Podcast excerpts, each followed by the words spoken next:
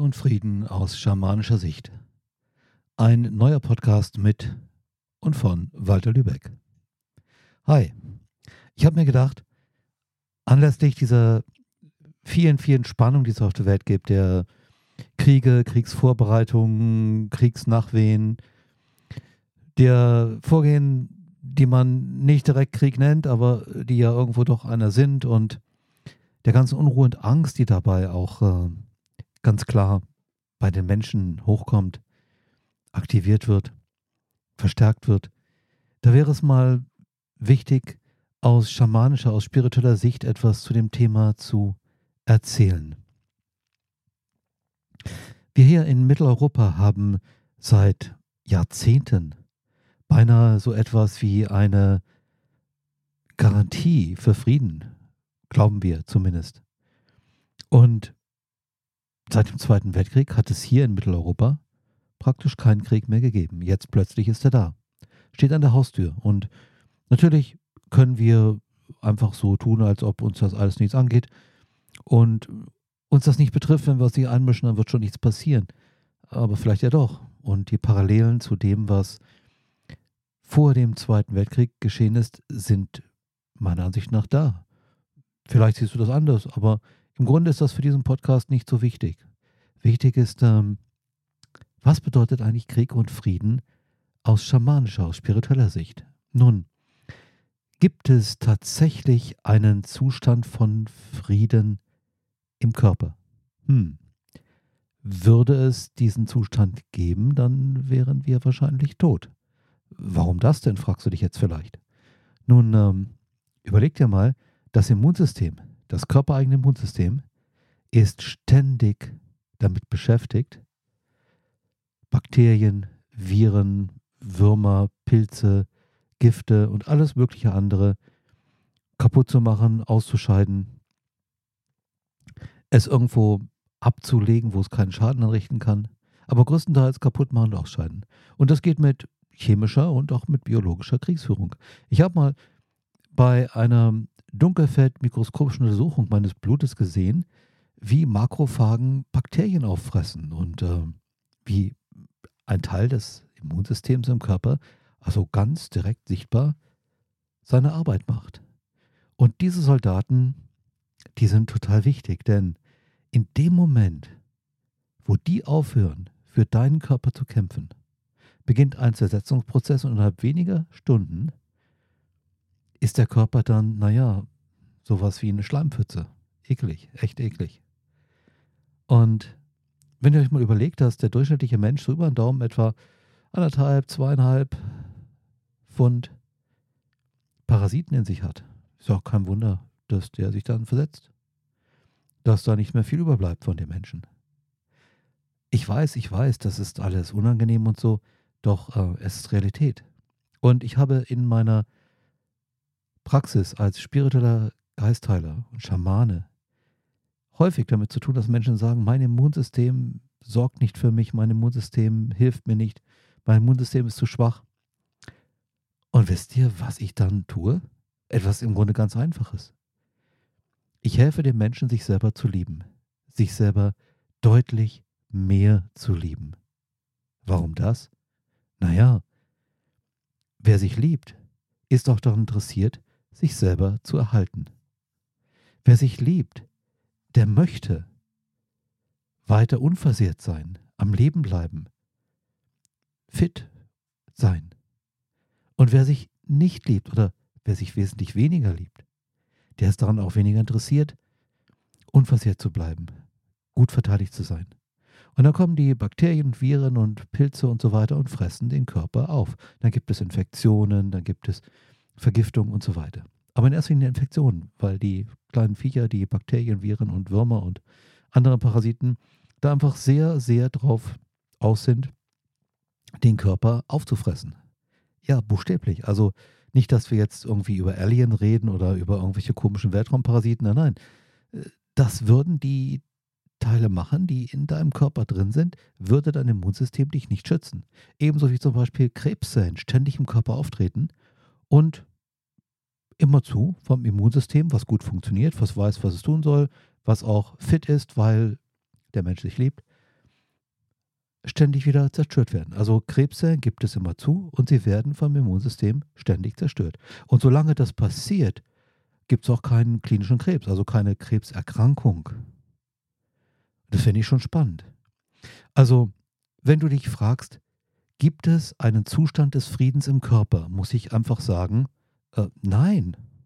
Wenn es den gäbe, wärst du tot, weil du würdest dich nicht mehr verteidigen. Und jetzt ist aber was ganz Interessantes, nämlich das Immunsystem des Körpers ist eine reine Verteidigungsarmee. Das finde ich total spannend. Das Immunsystem des Körpers ist total kompromisslos. Das ist richtig brutal. Das ist äh, sehr, sehr fit im Kampf.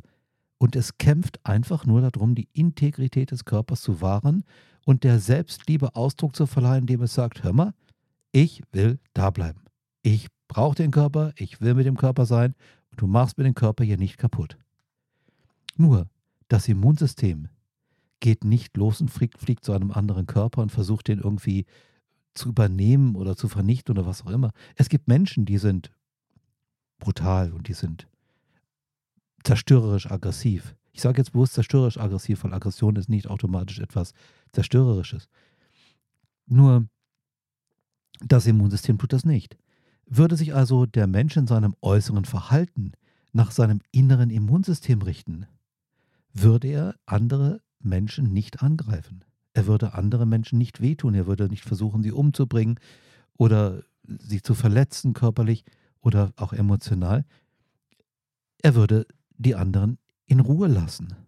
Und die könnten alle friedlich leben. Also insofern gibt es Frieden schon, wenn ich einfach die Leute im Außen in Ruhe lasse, sofern die mich in Ruhe lassen. Auch hier gibt es ein wichtiges Prinzip, wie oben so unten, wie innen so außen, wie im Großen so im Kleinen.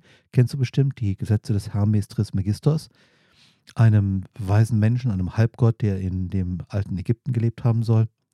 Und aufgrund dieser Gesetze sind Dinge wie, naja, schamanische Rituale, Tarotkarten, Astrologie und so weiter aufgebaut.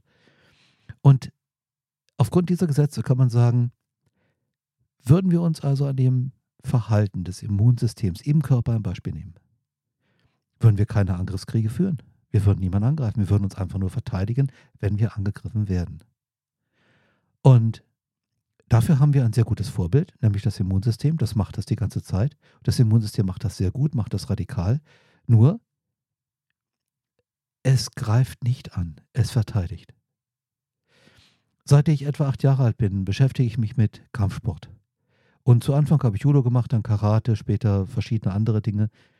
Und irgendwann, als ich so ah, Mitte 20 war, wurde mir klar, dass der ganze Kampfsport im Grunde gar nicht dafür da ist zu kämpfen, sondern nicht kämpfen zu müssen. Und da hat mir mein Kung-Fu-Lehrer gesagt, ja, super, du hast es verstanden, der beste Kampf ist der, den du gar nicht kämpfen musst.